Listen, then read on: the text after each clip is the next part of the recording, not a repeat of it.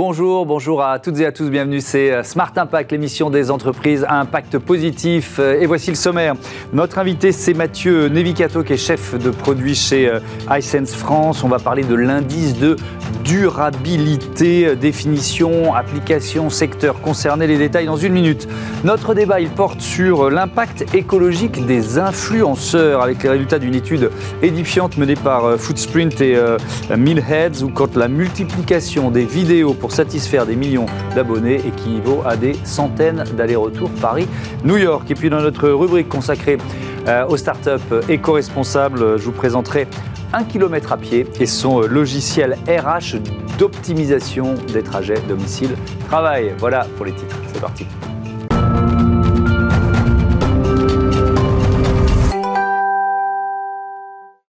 Bonjour Mathieu Nevicato, bienvenue. Vous êtes euh, donc chef de produit euh, chez iSense France, fabricant de, téléviseurs chinois. Quelle place vous avez sur le marché euh, européen et sur le marché français? Bonjour Thomas, donc aujourd'hui iSense est un acteur important sur le marché mondial de l'équipement de la maison. Mmh. Ça va aussi bien du téléviseur, de tout l'univers du brin et aussi de l'électroménager. Mmh. Donc aujourd'hui, nous sommes le quatrième fabricant de réfrigérateurs dans le monde et on est en fort développement sur les marchés européens. Et sur l'univers du brin, euh, plus particulièrement de la télé, on est mhm. euh, deuxième ou premier acteur euh, en termes de vente de téléviseurs dans, le monde. Dans le monde. Et en France, vous êtes en train de vous implanter, en train de grandir, c'est ça? Exactement. La filiale existe en France depuis 2015. Une filiale encore assez récente sur un marché qui est fortement dynamique, où mhm. il est dur de se faire une place.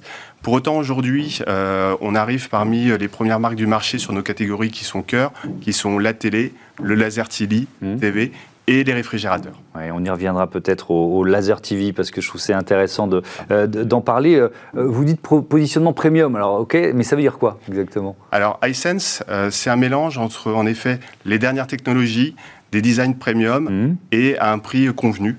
Euh, qui soit accessible pour le consommateur. Donc on est vraiment dans une tendance marché euh, de proposer euh, les derniers bénéfices et toutes les dernières technologies que le consommateur peut s'acheter. Mhm. donc c'est vraiment un positionnement qui plaît de plus en plus. Alors le, vous êtes là pour nous parler de cet indice de durabilité à partir du 1er janvier de l'année prochaine, 1er janvier 2024. L'indice de réparabilité devient l'indice de durabilité. Ça change quoi pour vous? Alors, l'indice de durabilité, c'est un complément de ce qui existe sur l'indice de réparabilité. Certaines catégories, comme le lave-linge, comme les téléviseurs, mmh. comme les smartphones, les ordinateurs portables ou les tondeuses, vont passer à une nouvelle étape qui est l'indice de durabilité, comme vous l'avez dit. Mmh.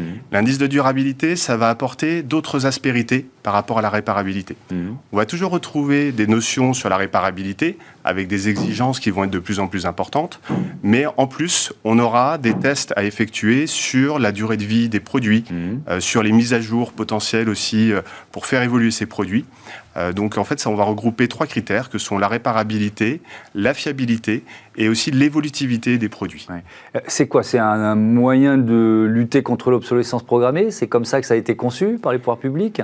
Alors l'obsolescence programmée, c'est entre guillemets un, mythe hmm. euh, qui est aussi. Ça dépend des secteurs, mais bon. Ça, peut dépendre des, secteurs, mais voilà, c'est quelque chose que, sur lequel nous, chez Essence, du moins, on lutte hmm. pour prolonger le plus longtemps la durée de vie des produits. Déjà, on, on a mis à disposition les pièces détachées, l'ensemble des documentations techniques pour réparer beaucoup plus facilement ces produits depuis maintenant plusieurs années.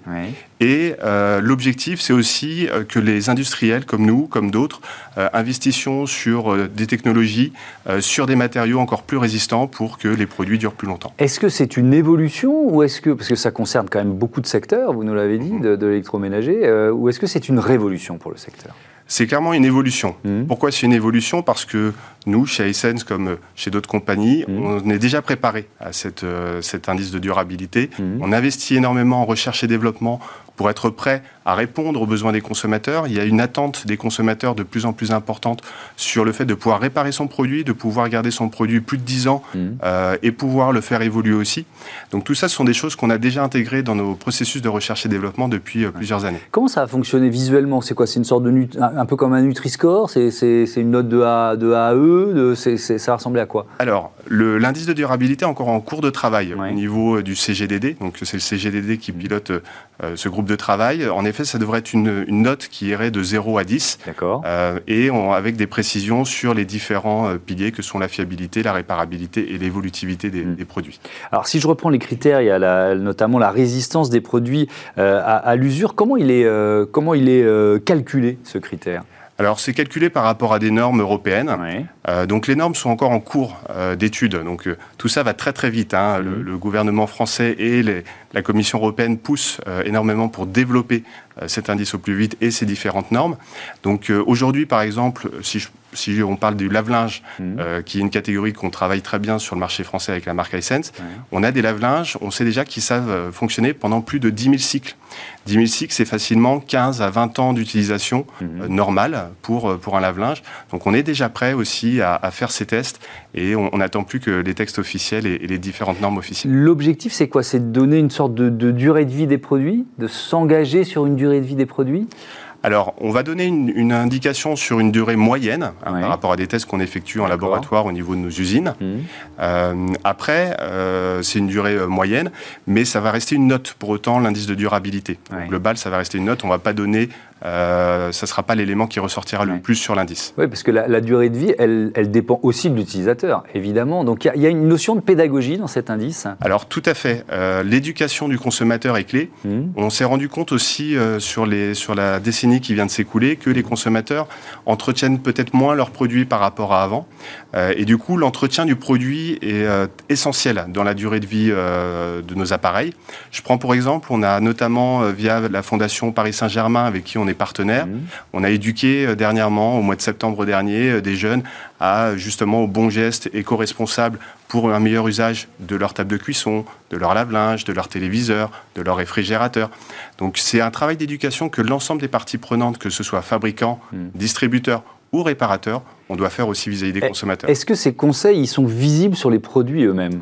Parce que c'est une vraie question. Euh, voilà, c'est vraiment la réaction de base du consommateur. S'il faut retourner, prendre le, mode d'emploi, trouver la bonne page, bref, c'est ce qui freine aussi le, bon usage. Quoi. Mmh. Exactement. Aujourd'hui, la plupart des informations sont au niveau du mode d'emploi. Hein. On est d'accord, souvent ce sont des, gros pavés.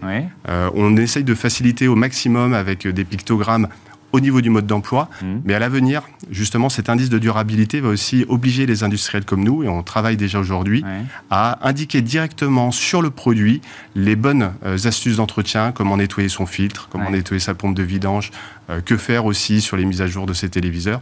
Donc tout ça, ce sont des choses qu'on est en train de mettre en place pour justement se préparer. Ce qui ne doit pas être si facile, parce qu'il faut choisir finalement les, les, gestes les, les, plus importants, les plus efficaces, les synthétiser les, pour que ça ne prenne pas... Euh, trop de place sur le, sur le produit. Quoi. Exactement. L'objectif étant de ne pas d'avoir un patchwork d'instructions. Mm. Euh, lorsqu'on a un beau produit sur lequel on met un certain budget. Vous avez mm. tout à fait raison. Euh, il y, a aussi la garantie commerciale de durabilité qui est euh, réalisée par le fabricant, l'engagement qualité. C'est quoi? C'est une garantie qui se rapproche d'une garantie sur la durée de vie d'un produit ou Comment elle se différencie? Alors aujourd'hui, la garantie commerciale, elle est de deux ans pour l'intégralité des produits.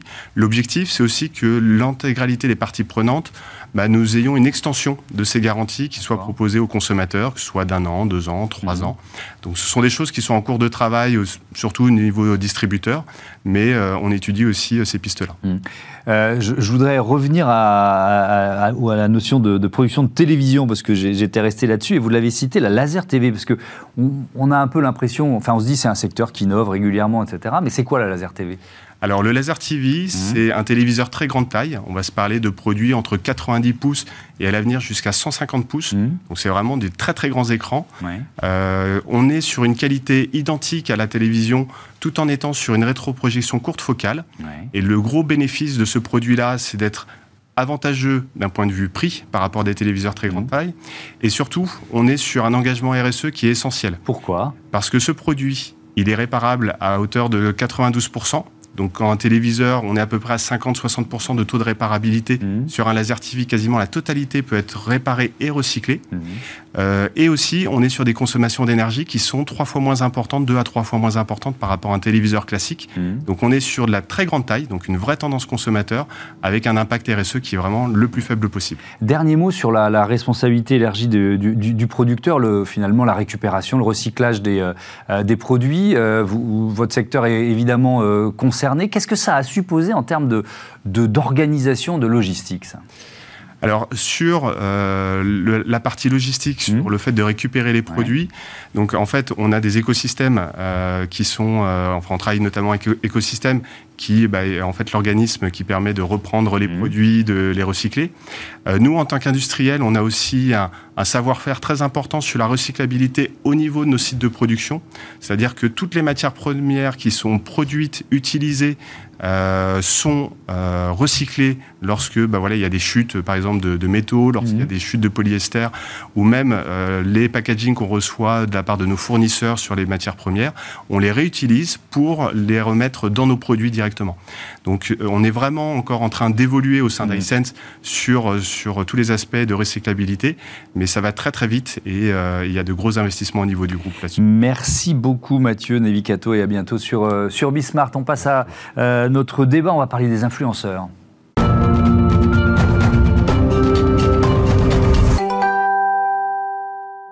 Quel est euh, l'impact environnemental des influenceurs? Voilà le thème de notre débat avec euh, Sally Jacquet. Bonjour. Bonjour. Bienvenue, vous êtes euh, consultante en numérique responsable chez Foodsprint et Mamadou Dembélé. Bonjour, bienvenue. Bonjour. Vous êtes influenceur écolo, fondateur de The Impact Story. Foodsprint, c'est une agence digitale qui est dédiée au numérique responsable. Est-ce que c'est une prise de conscience, conscience récente, ça? Oui, c'est une prise de conscience récente. Euh, en fait, au fur et à mesure des années, on a vu l'impact euh, du numérique sur l'environnement mmh. euh, s'accroître au fur et à mesure qu'on a des usages qui vont se démultiplier et qui vont être de plus en plus énergivores. Aujourd'hui, le numérique, ça représente 1,5 milliard de tonnes. Mmh. C'est l'équivalent, si on parlait en pays, du cinquième pays le plus gros pollueur du monde. Mais ça, c'est récent parce que, en fait, le numérique s'est créé sur peut-être un, mythe, le côté virtuel. On avait, enfin, on n'a pas l'impression que derrière il y a des métaux rares, il y a de la production, il y a des data centers, etc., etc. Tout ça, on s'en rendait pas compte, quoi. En fait, là, c'est exactement ça. Il y a une partie qui est immatérielle, qui fait que la prise de conscience euh, prend beaucoup plus de temps. Mais finalement, quand on commence à s'y intéresser, on a des impacts vraiment tangibles, mhm. que ce soit la pollution donc au niveau des data centers, au niveau euh, des appareils, des terminaux, euh, des utilisateurs, et surtout de l'utilisation qu'on va avoir d'internet et c'est là où en fait Footprint euh, se spécialise dans l'accompagnement des entreprises mmh. pour réduire euh, les émissions qui sont liées euh, à leurs activités digitales, donc les sites internet, l'usage des réseaux sociaux comme on va en parler un peu plus tard voilà, tout, tout cet usage d'Internet qui, par exemple, si on prend l'idée de la publicité digitale, qui est vraiment 100% dématérialisée, on parle de 40 millions de tonnes par an, qui est l'équivalent à peu près d'un pays comme la Suède. Hmm. Avec la publicité digitale, d'accord. Évidemment, ça passe par le, la production de contenu, ce dont on va beaucoup euh, euh, parler ensemble. Mamadou euh, Dembélé, c'est pour alerter les entreprises sur leur impact environnemental que vous avez créé Impact Story? Euh, The Impact Story, ça a été créé en partant d'un double constat. Le premier, c'est qu'on parlait peu d'environnement et d'écologie sur les réseaux sociaux, mais également dans les médias traditionnels. Mhm. Et le deuxième, c'est que quand on en parlait, euh, on en parlait toujours avec un prisme euh, négatif, un ton alarmiste, ce qui est nécessaire, mhm. mais euh, pas suffisant. Et l'idée, c'était de montrer que derrière, il y avait des solutions, il y avait des projets, des citoyens qui se mobilisaient et qu'il y avait beaucoup de positifs à en retirer de tout ça. Alors, est-ce qu'on va en arriver au cœur du projet? Est-ce que du, sujet? Est-ce que vous produisez beaucoup de contenu vidéo? Forcément, d'une certaine façon. Euh, effectivement, euh, je produis beaucoup de contenu vidéo, mais toujours avec l'idée euh, de sensibiliser et de montrer le positif dans, mm. dans l'écologie. Mm. Je vous pose cette question parce que donc vous avez mené, enfin Foodsprint a mené une étude avec Millhead sur l'impact carbone des influenceurs. Déjà, comment vous avez travaillé? C'était quoi la démarche?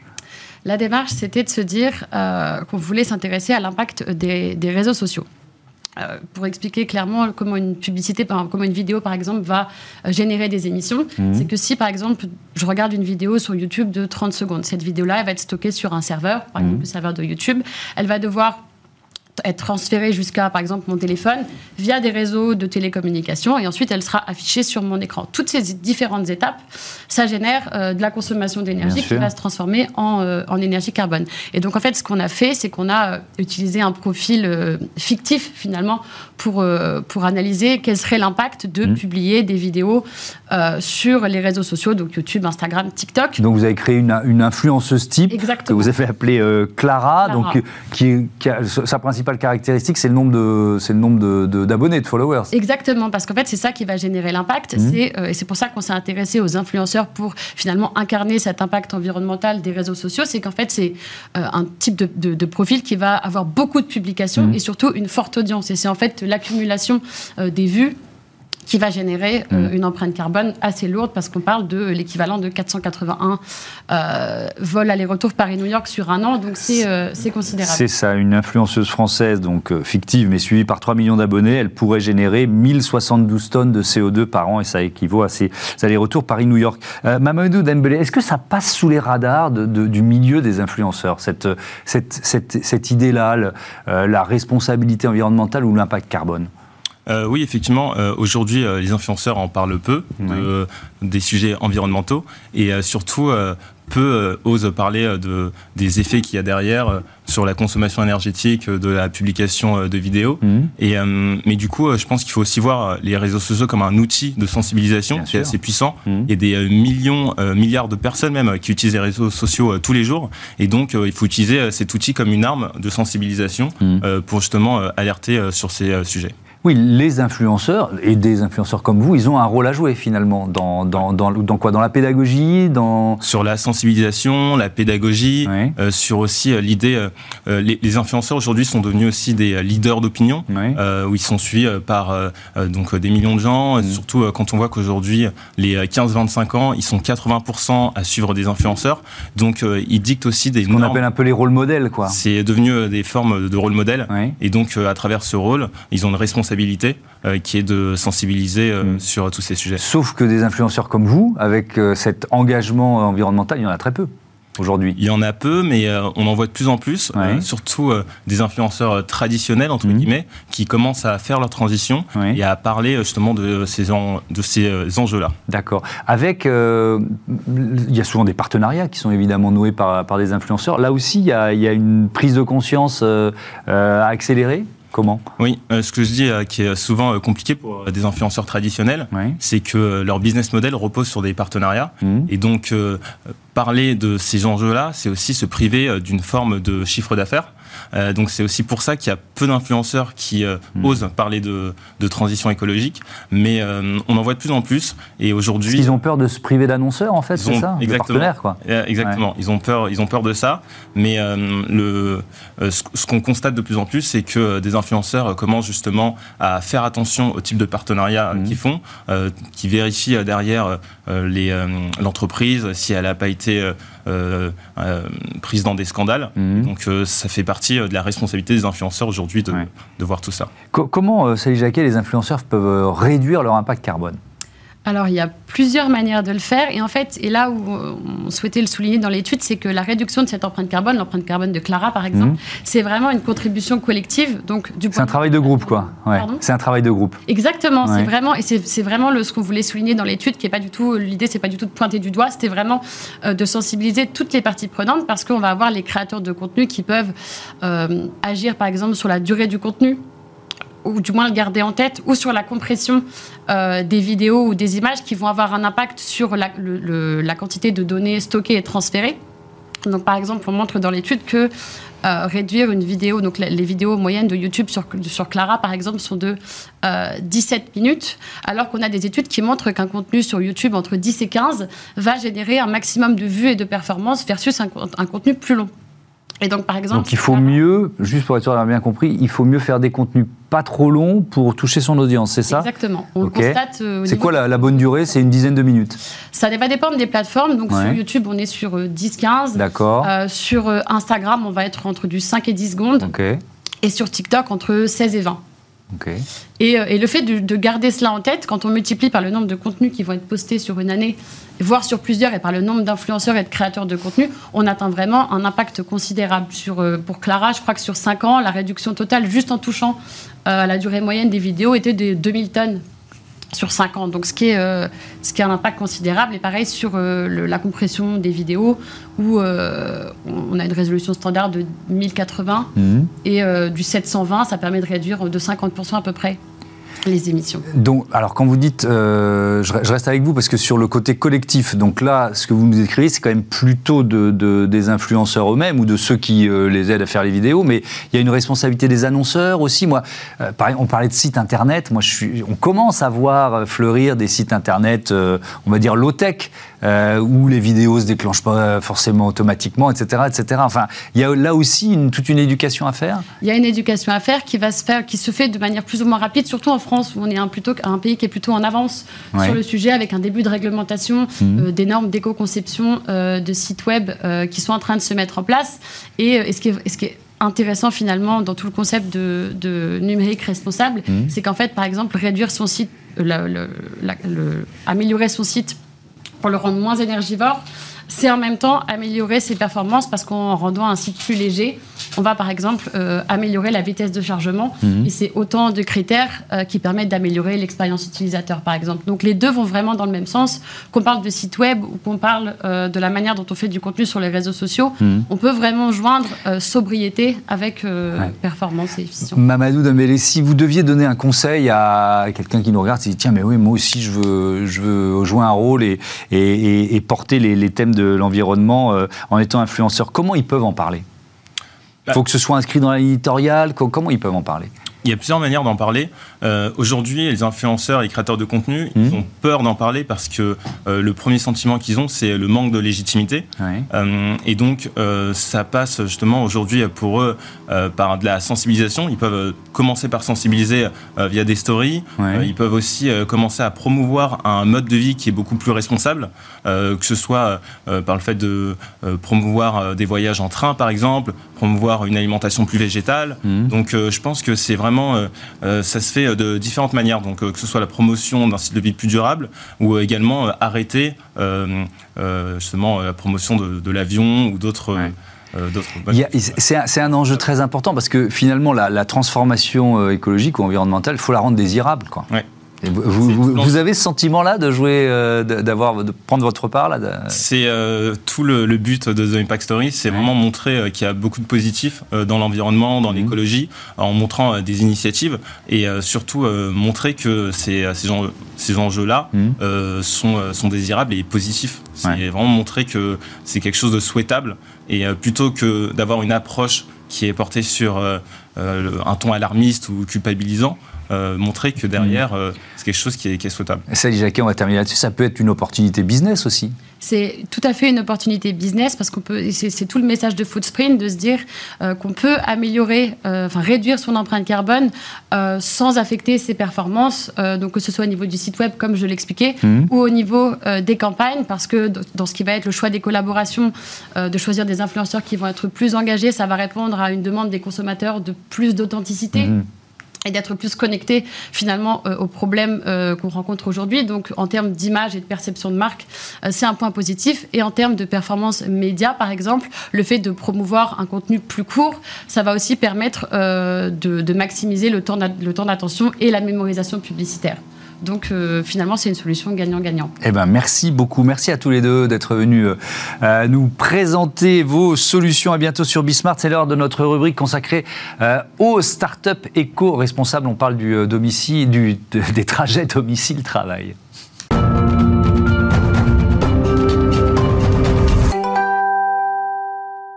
La bonne idée du jour, elle est signée euh, Laure Wagner. Bonjour, bienvenue. Bonjour. Vous êtes la cofondatrice de 1 km à pied, créé en, 2020 avec euh, Waiki Wong. C'est quoi l'idée de départ? Racontez-moi.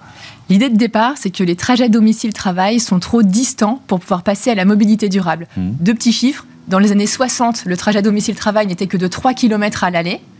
Aujourd'hui, il est de 13,3 km à l'aller. Mmh. Et c'est ce qui explique qu'aujourd'hui, 75% des Français fassent leur trajet domicile-travail en voiture. Donc nous, on a voulu adresser ce problème-là mmh. en aidant les employeurs multisites. Vous savez, tous ces employeurs qui ont différents magasins ou les EHPAD, le BTP, euh, euh, l'hôtellerie-restauration, etc. Ils ont plein d'établissements avec des, employés de terrain répartis un peu partout. Eh bien, on les aide à identifier tous ceux qui peuvent faire exactement le même travail, mmh. mais sur un site plus près de chez eux. Donc ils ne déménagent pas, ils habitent toujours où ils habitent, mais on leur propose propose du coup un site exactement le même, plus près de chez eux. Donc c'est un logiciel RH, euh, c'est ça? Concrètement, c'est un logiciel RH. Voilà, c'est ça, c'est un logiciel RH. Mmh. Les DRH qui achètent notre logiciel, du coup, se connectent. À chaque fois qu'un poste se libère, ils vont pouvoir identifier qui en interne pourrait être très content de prendre ce poste qui se libère. Et eux, ça leur permet de faire du préventif, de réduire les trajets au fil de l'eau. Mmh. Mais ils peuvent aussi faire du curatif. À chaque fois qu'un salarié est fatigué, qu'il est souvent absent ou qu'il fait même une demande de mobilité, eh bien, ils peuvent venir euh, de manière très pragmatique voir où est-ce qu'ils peuvent le réaffecter pour améliorer sa qualité de vie. Mmh. Euh, avec quel effet? Parce que vous avez donné les chiffres euh, de départ. Aujourd'hui, c'est quoi la moyenne, le, le, nombre de kilomètres qu'on fait pour aller travailler Alors, le nombre de kilomètres qu'on fait, c'est 13,3 km. Ce que vous disiez tout à l'heure. Mais pourquoi c'est pas les mêmes au retour d'ailleurs? Ah si, si, c'est les mêmes au retour. Ah bon, aller au retour, parce en fait, c'est pour dire, c'est pas l'aller-retour. D'accord, ok. L'aller-retour, c'est le double. Très bien. Euh, alors nous, ce qu'on a du coup chiffré depuis qu'on travaille avec différents employeurs multisites, c'est assez hallucinant, mais plein d'espoir aussi. C'est que 65% de leurs salariés 65% de leurs salariés ont effectivement un site plus près de chez eux. Et le gain euh, n'est pas négligeable du tout, puisque ce sont 10 km,2 qui vont pouvoir être économisés matin et soir, donc 20 km par jour, 4500 km par an. C'est énorme en termes de temps, de fatigue. Euh, Exactement. On a du coup trois impacts majeurs. L'impact écologique, puisqu'on va venir euh, éviter 4500 km par an en moyenne euh, mmh. auprès de millions de salariés. Hein. C'est vraiment millions, et je pèse mes mots, puisque euh, la majorité des actifs français sont des, ces fameux employés de terrain, un peu travailleurs du réel, qui ne peuvent pas faire de télétravail et qui travaillent pour des entreprises multisites. Mmh. On évite aussi des particules fines euh, qui euh, endommagent la santé. Bien sûr. On a un impact euh, sur la qualité de vie au travail, puisqu'évidemment, on va pouvoir soit. ça leur libère une demi-heure matin et soir, quoi, en gros. Donc, c'est du temps pour la, pour la famille, pour les enfants, mmh. pour dormir plus, pourquoi pas. Faire du sport. Faire du sport, jardiner, cuisiner. Mmh. et puis, il y a l'impact économique à la fois pour le salarié qui va économiser euh, beaucoup sur son budget euh, mmh. carburant, mais aussi économique pour l'entreprise, puisque quand on améliore la qualité de vie des salariés, bah, ça se ressent en fait sur la performance opérationnelle. Il va y avoir moins d'absentéisme, moins de turnover, et honnêtement, mmh. c'est ça qui aujourd'hui est vraiment le moteur de notre entreprise, puisque c'est ça que les entreprises mmh. viennent chercher. Qui sont vos clients Est-ce qu'on peut donner peut-être un exemple assez emblématique de, justement de l'impact que, que, votre logiciel peut avoir? Oui, carrément. Alors, on a trois ans d'existence maintenant et on travaille pour euh, trois gros leaders du retail. Euh, je ne peux pas euh, les nommer. Mais c'est pas grave, donc on, imagine, on imagine ce qu'ils font. Donc ça peut être de la grande distribution, ça peut être, voilà, par exemple. On travaille pour aussi Point P, les magasins de bricolage. Mmh. donc tous les magasiniers Point P peuvent être réaffectés. On travaille pour la Sodexo qui réaffecte des, des, agents de maintenance des cantiniers qui servent dans des cantines à droite à gauche. Et il y a des sites clients Sodexo plus près de chez eux. Mmh. Et donc bah, l'exemple typique, c'est un salarié à qui on annonce, voilà, il y a un site plus près de chez toi et ça lui permet de gagner donc 10 km en moyenne matin et soir. Euh, c'est du coup euh, plus de 550 euros d'économie sur le budget euh, essence et plus, beaucoup plus sur le budget auto dans sa globalité et une tonne 5 de CO2 évité par an. Mmh. votre première expérience, je crois que c'était chez Blablacar, c'est ça? C'est vrai que vous étiez la première salariée de Blablacar? Leur première collaboratrice, oui. Oui. Et, j'y suis resté 11 ans, euh, bras droit communication des fondateurs. Et donc ça vous a servi, ça vous sert pour, euh, pour créer cette entreprise Oui, bah, c'est honnêtement quand j'étais chez Blablacar et que j'ai lancé Blablacar Daily, que je recommande à tout le monde aussi de mmh. s'inscrire et partager leur trajet.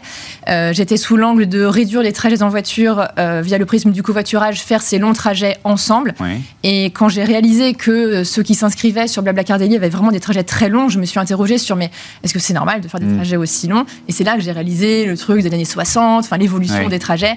Et je me suis dit que euh, peut-être il fallait aussi s'attaquer à la source du problème et réduire les trajets à la source. Grâce à un kilomètre à pied. Merci beaucoup, euh, Laure Wagner. À bientôt. Je voudrais remercier rapidement Louise Perrin à la programmation, à la production, assistée de Marie Billa, Saïd Mamou au son et Théo Boscar à la réalisation.